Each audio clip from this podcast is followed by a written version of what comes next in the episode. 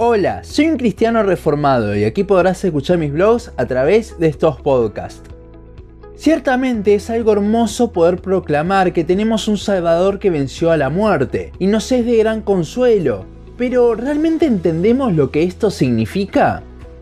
1 Corintios 15, 54 y 55 dice, y cuando esto corruptible se haya vestido de incorrupción y esto mortal se haya vestido de inmortalidad, entonces se cumplirá la palabra que está escrita. Sórbida es la muerte en victoria. ¿Dónde está, oh muerte, tu aguijón? ¿Dónde está, oh sepulcro, tu victoria? Mi alabanza favorita en el segundo verso hace una referencia a este versículo diciendo, pero al tercer amanecer un gran estruendo se escuchó. ¿Dónde está muerte tu aguijón? Cristo Jesús resucitó. Pensando un poco me di cuenta que muchas veces no tenemos ni idea de la magnitud de esto. Primero debemos diferenciar algo que ya muchos deben saber. En la Biblia vemos dos tipos de muerte, sin contar morirse a uno mismo, lo cual va de la mano de negarse a uno mismo.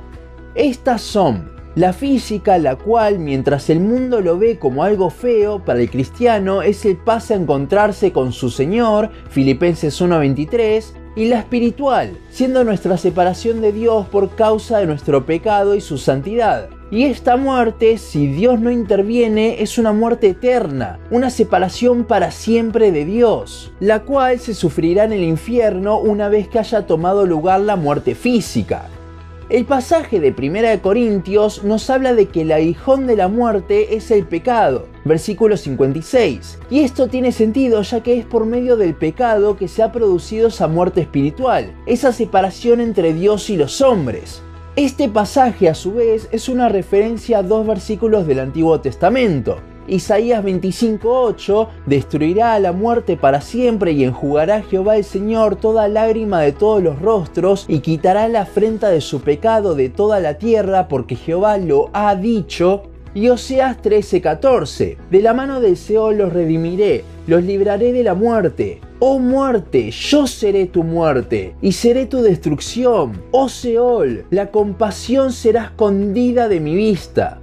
Estos versículos hablan de cómo Cristo vencería la muerte. Pero ¿de qué muerte estamos hablando? Creo que muchos estarán de acuerdo en que es la muerte espiritual, ya que los cristianos seguimos muriendo físicamente.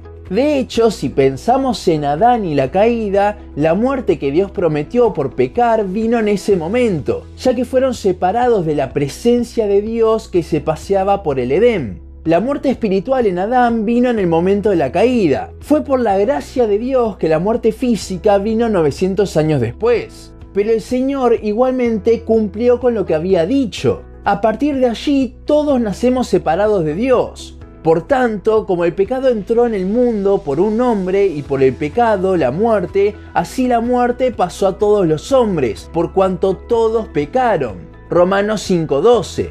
Sería absurdo decir que Dios venció la muerte física, ya que no solo todos los hijos de Dios de la historia murieron, a excepción de Enoch y Elías, sino que la muerte física es lo que nos hace al fin encontrarnos con nuestro Creador, como dice Pablo en Filipenses 1. Cristo con su muerte pagó por nuestro pecado, sacando así el poder a esta muerte espiritual, haciendo que ya no haya nada que separe a Dios de sus hijos.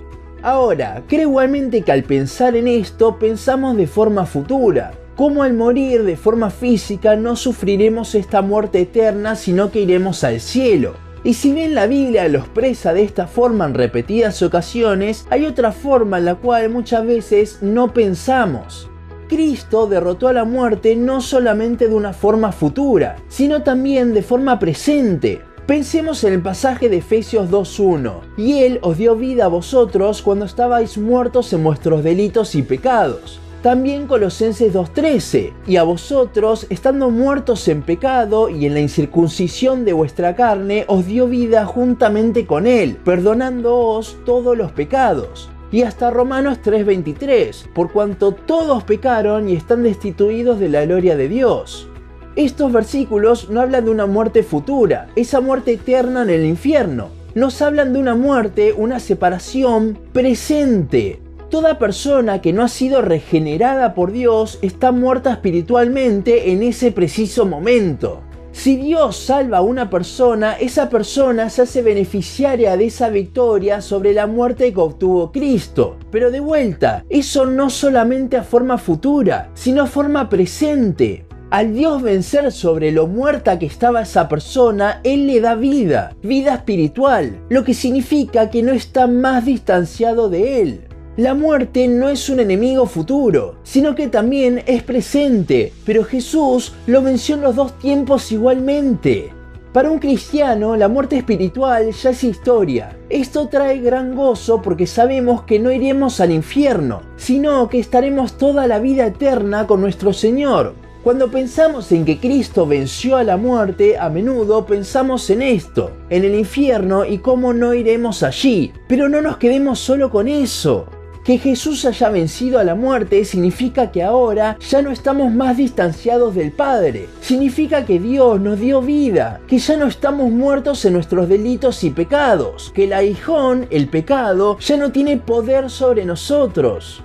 Cuando pensemos en la muerte no debemos ver siempre al futuro, sino también ver al pasado y a lo que Cristo hizo nosotros al salvarnos y darnos vida como antes de Cristo estábamos muertos, pero Él nos resucitó.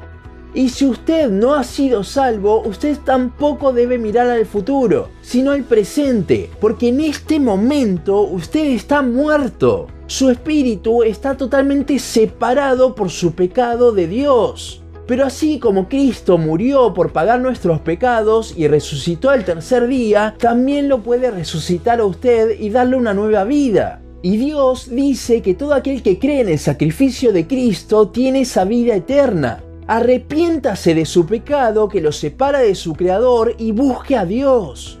Para terminar entonces, ¿qué significa que Cristo haya vencido a la muerte? Ciertamente significa que en un futuro iremos al cielo lugar del infierno, pero también significa que hoy, ahora, podemos tener una relación con Él, ya que no hay más separación.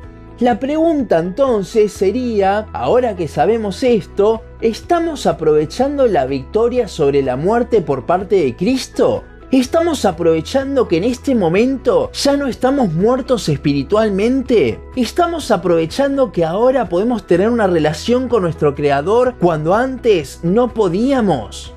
El pensar en que Cristo venció a la muerte no solo nos debería llevar a estar más tranquilos de nuestro futuro, sino que también nos debería llevar a aprovechar nuestro presente y el hecho de que ahora podemos tener una relación con Él. La victoria sobre la muerte de Cristo no nos acercará a Dios cuando muramos de forma física, sino que nos acerca desde este preciso momento. Hasta aquí nuestro podcast de hoy. Seguinos en Facebook, Instagram, YouTube y Spotify. En todas nos encontrás como un cristiano reformado. También seguinos en uncristianoreformado.blogspot.com para leer el resto de nuestros blogs. Nos vemos en la siguiente ocasión.